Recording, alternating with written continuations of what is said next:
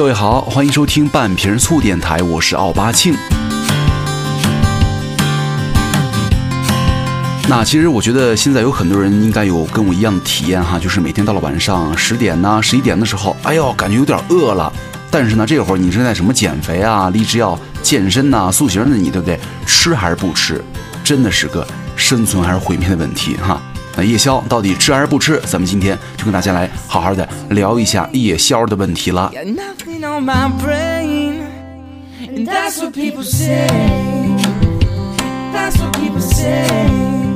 那有人说这个你吃夜宵有什么意思呢？什么意义呢？我告诉你们哈，你不吃的时候你不会觉得饿，但是呢，你吃完之后啊，你会感慨，哇塞，饱的感觉真好，这就是夜宵的意义，是吧？你想想，以前咱们饿了是早点睡，现在呢，困了也得打起精神来吃宵夜。啊，可能有人会说，你不吃宵夜啊，你就不会变胖。为什么不吃宵夜就不会变胖呢？你想一下哈，因为不吃宵夜我们会死啊，死了当然不能变胖了，是吧？咱们来聊一下宵夜的问题哈。其实这个宵夜啊，被称作是身材和健康的杀手，而且经常吃宵夜容易得三高、变胖，甚至影响你们的，是吧？即便是如此啊，吃货们对于这个深夜食堂也依然有着不可抗拒的魅力。很多时候，咱们用外卖软件呢，看了半个小时了，也不知道给夜宵该点什么。就像咱们遥控器上摁了上百个电视频道，你不知道你最终要看什么电视节目一样。其实不要怪选择太多，只不过是你不知道自己想要什么，或者是说你还不够饿而已。咱们想一下，现在的这个年轻人哈，咱们都是年轻人是吧？年轻人一般都在晚上十一点到十二点入睡，晚饭呢大概是在六七点钟左右来吃，是吧？那吃完了晚饭之后呢，到入睡之前的五六个小时，你如果不进食的话，很容易产生饥饿感。所以说，对于那些个身材瘦弱呀、运动量很大的运动员呢，处于发育阶段的青少年来说，吃宵夜是 OK 没有问题的。但是呢，那些个肠胃不好啊，饿了不吃东西就会更加重肠道疾病的人呢，你就可以约摸了点儿了。但是呢，对于肥胖者来说，我觉得原则上咱们就是宵夜啊，别吃了。就之前有个调查就说了，咱们中国有将近四成的白领有三种以上的不良饮食的习惯，比如说喝水没规律、晚睡、经常吃宵夜、经常吃红肉，对不对？随便应付早餐。而且呢，还说咱们中国当代的大学生啊，有百分之八十二的有吃宵夜的习惯，其中呢，这个宵夜以中餐，也就是烧烤为主，而且呢，这个西餐为辅。那这个宵夜到底有没有那么大的危害啊？咱们先来看几条哈。第一，容易发胖，这个不用多说，因为你是宵夜啊，吃很多肉啊、蛋呐、奶呢、高蛋白食品，一下难以消化，它容易转换为脂肪存在你们的身上。第二呢，容易产生结石，因为人的排钙高峰期啊，经常在你进餐之后的四到五个小时。就如果你夜宵太晚的话，排钙高峰期已经到来的时候，你人呢已经上床入睡了。这个时候啊，尿液滞留不能够及时的排出体外，就会导致尿中钙不断增加，长期的话就会形成结石喽。第三，易导致胃癌，哇，这个就严重了，对不对？在咱们身上啊，胃黏膜的上皮细胞啊，寿命很短，大约两到三天就要更新再生一次。但是啊，这一个再生修复的过程啊，一般是在晚上肠胃休息的时候进行的。那如果你天天吃宵夜、熬夜吃宵夜的话，肠胃得不到休息，这样它的修复也就不能够顺利进行了，然后呢，就出问题了，是吧？第四，胆固醇明显增多。其实你经常吃宵夜啊，很容易使人体内的血脂突然升高，人体的血液呢还经常在夜间保持这个高量的脂肪。那夜间进食呢很多呀、频繁呐、屡次进食啊，就会导致肝脏合成的血胆固醇明显增多。这样的话，对不对？就不用我多说了吧。还有一条容易引发糖尿病了，因为你长期吃夜宵啊、宵夜啊，反复刺激你的胰岛，胰岛素分泌增加，时间长了就会造成胰岛素的分泌的一个细胞啊功能减退，甚至提前衰退，发生糖尿病。而且啊，这些病症也会影响你们的性功能，导致太可怕了。还有一点，诱发失眠，因为你吃饱了，因为胃胀了嘛，对周围的器官造成压迫，胃呀、肠啊、肝呐、胆呐、胰呀器官在餐后的紧张工作当中呢，会传递信息给大脑，引起大脑活跃，就会扩散到大脑的皮层和其他部位，你就睡不着觉了。哇，这样一听的话，其实宵夜还真的挺麻烦的。但是咱们今天要聊什么呢？就是聊你减肥的时候啊，或者是你在晚上想吃宵夜的时候，有没有这个两全其美的好办法？有没有？有。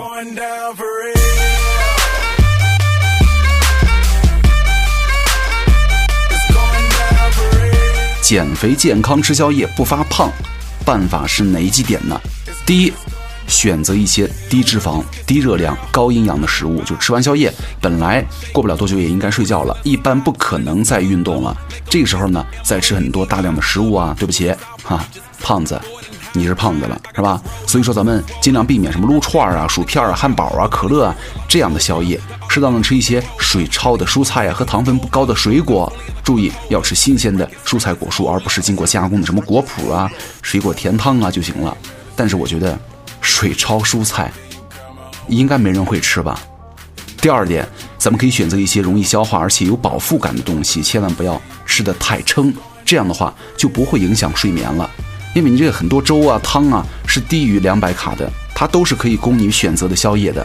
而且啊，汤跟粥的口味都比较清淡，有利于消化。